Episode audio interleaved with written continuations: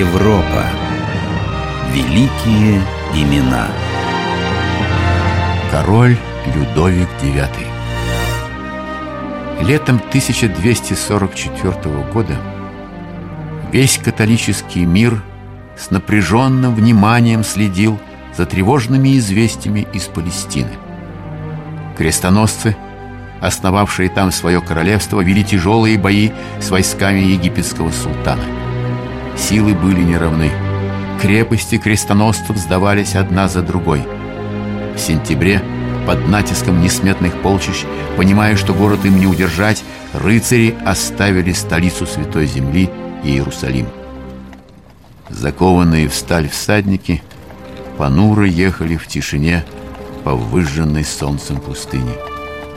Но вот один из них, бросив прощальный взгляд на залитые вечерним солнцем крепостные стены, вдруг встрепенулся. Господа, оглянитесь! Узрите великое чудо над крепостью! В лучах солнца сияет святой крест! Чудо! Чудо! Это Господь подает нам знак вернуться и вступить в бой с сарацинами.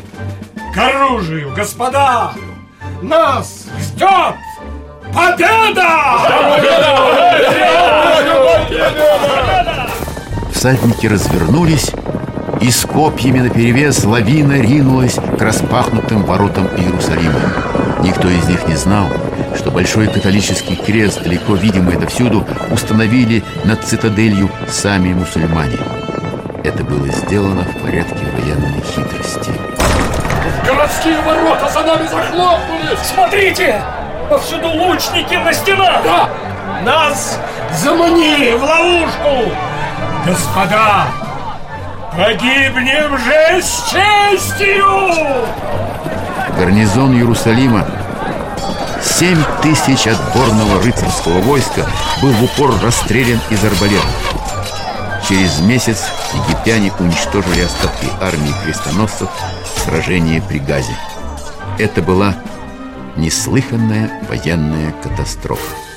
Прахом пошло все, что за полвека было достигнуто на севере Африки ценой большой крови, ценой пяти крестовых походов.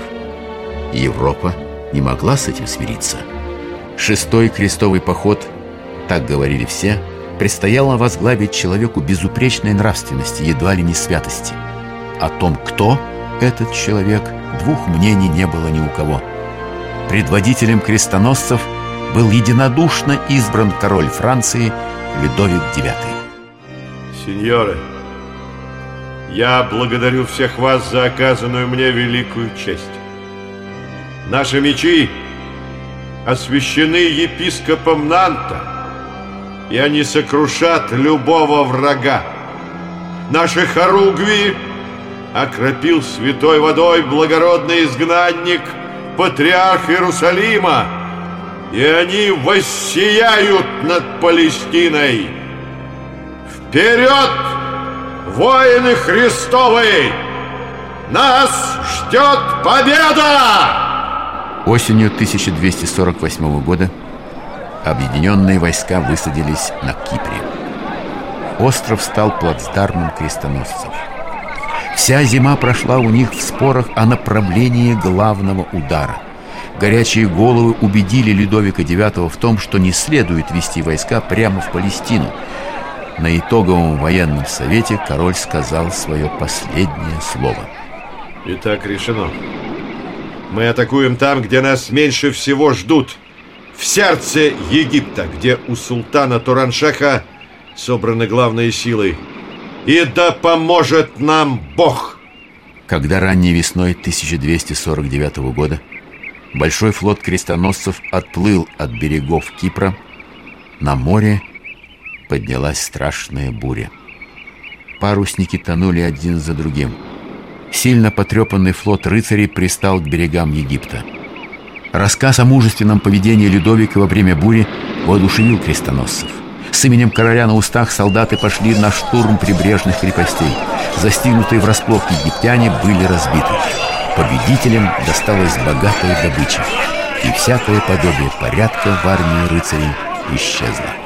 Благородные сеньоры! Заклинаю вас всем, что есть святого у людей, прекратите грабеж! Не срамите высокое имя воина Христова!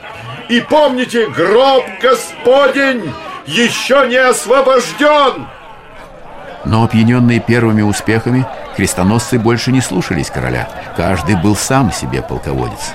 Болотистая дельта Нила, куда забрело нагруженное добычей рыцарское войско, стала капканом для воинов Людовика IX. Окруженные огромными силами египтян, все они сложили оружие. Простых солдат египтяне либо убивали, либо продавали в рабство. Знатных пленников берегли в ожидании выкупа. С королем обращались подчеркнуто вежливо, полагая получить за него несметные сокровища. Но тот, подписав перемирие, меньше всего думал о скором возвращении на родину. На мне лежит вся ответственность за наше поражение. Я не могу покинуть святую землю до тех пор, пока в плену остается хоть один из тех, кто сражался вместе со мной бок о бок. Знатные пленники роптали, видя, как Людовик промывает гнойные раны и меняет повязки у больных солдат-простолюдинов, как делится с ними последним куском хлеба. Но и в стане победителей не было единства. Посчитав себя в чем-то обиженной, восстала султанская гвардия, мамилюки. Султан был убит. Король получил свободу.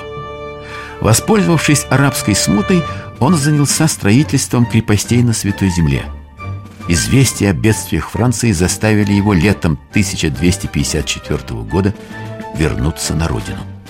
Наконец-то он обнял своего горячо любимого сына, принца Тристана. Отец, чего только не натерпелись мы, вся страна, в твое отсутствие. Самоуправство сеньоров, восстание крестьян, разбой, сожжение городов и монастырей, война всех против всех. Теперь, когда я вернулся, ничего этого больше не будет. Любой, кто бы он ни был, сможет рассказать мне о том, кто и как его притесняет. Я стану справедливым судьей для всех страждущих и обремененных. Местом, где вершилось правосудие, стал Винсентский лес близ Парижа. Вся Франция знала, в какие дни и часы здесь можно встретить короля. Сидя под столетним дубом, Людовик IX выслушивал каждого, кто приходил к нему со своими бедами и заботами. Дела одних были ясными и простыми. Ступай с миром, друг мой. Плут староста вернет тебе барана и всех твоих кур. Дела других были головоломными и запутанными. А вас, дорогой герцог, и вас, уважаемый барон, я настоятельно прошу не начинать войны друг против друга из-за спорной рощи. Пусть ваши люди вложат мечи в ножны и поберегут стрелы для разбойников. Основательно подготовьте ваши доводы и приходите ко мне через месяц. Сами видите, у меня еще столько дел, кроме вашего. В конце концов, сердобольному королю стало ясно, что даже ему при всем желании не по силам в одиночку рассудить огромную, раздираемую раздорами страну. Властью, данной мне от Бога, повелеваю. Пусть отныне содержание судебных обычаев и законов – а также преимущественное право их толкования и применения находятся в ведении особых людей, искушенных в изучении таковых обычаев и законов. И пусть перед тем, как начать судить, эти люди выкажут свое отменное знание латыни и всего того, что написали на этом языке прославленные в своем деле законники в седую старину. Иными словами, Людовик вводил в своей стране строгие нормы римского права. Наряду с сословиями крестьян, дворян и духовенства во Франции впервые в тогдашней Европе при нем появилось еще одно сословие – судейское. Отец, откуда взять столько образованных людей? Тех, кто просто умеет читать и писать, даже при дворе можно пересчитать по пальцам – ты прав, мой мальчик. Их надо хорошенько учить. Их будут учить. Сорбон, мой духовник, подал мне добрый совет – основать в Париже университет, чтобы неимущие студенты изучали там богословие. Моим указом Парижский университет получит его имя – Сорбонна. Но только пусть кроме богословия бедные, но толковые люди постигают там все премудрости судейского дела. Самых умных из них я приближу к себе, к трону, помогать мне править страной. Все получилось так, как и предполагал Людовик IX. Чистолюбивые молодые люди из низших классов, не имея другой возможности выбраться из ничтожества, ринулись в университет. Сорбона готовила законников десятками. Вскоре по указу короля главным судебным учреждением страны стал Парижский парламент. На одних скамьях здесь рядом с родовой знатью сидели дипломированные юристы из простонародья. Не нужно хмуриться, благородные перы. Я грешным делом полагаю, что соседство с умными людьми не может повредить никому. Все, кто собрался здесь, вместе судите моих подданных праведным судом. А если для кого-то из знатных сеньоров судейское кресло кажется слишком жестким, то я напомню им. Гроб Господень все еще не освобожден. Недалек тот день, когда нам придется поменять кресло на седла. В тот самый день, когда закончился срок перемирия с арабами, Людовик IX, оставив цветущую страну, возобновил военные действия в Палестине. Начался седьмой крестовый поход. Рыцарское войско погрузилось на корабли. Флотилия направилась к берегам Туниса. О чем ты сейчас думаешь, отец? Я думаю о тех делах, которые не доделаны дома. Помнишь, как мы ездили с тобой в Реймс? Да, конечно. Помнишь? Нет, не охоту, а то, как начали там строить огромный собор, прекраснейший в мире. Я не увижу, как его достроят, а ты глубоким стариком, может быть, и увидишь, хотя кто знает, что ждет тебя на поле битвы. Отец, я всегда слушал твои рассказы о войне с замиранием сердца. Поверь, сражаясь в первых рядах, я буду таким же храбрым солдатом, каким был ты тогда и каков сейчас. Но боевые действия все не начинались. В лагере французских крестоносцев в Тунисе ждали подкрепления из Европы. И египетский султан, чьи восточные границы атаковали монгольские орды, не решался напасть на войско Людовика IX. Тем временем страшная беда обрушилась на тех и на других и на третьих. Ваше Величество, в войсках лихорадка. У нас уже есть умершие.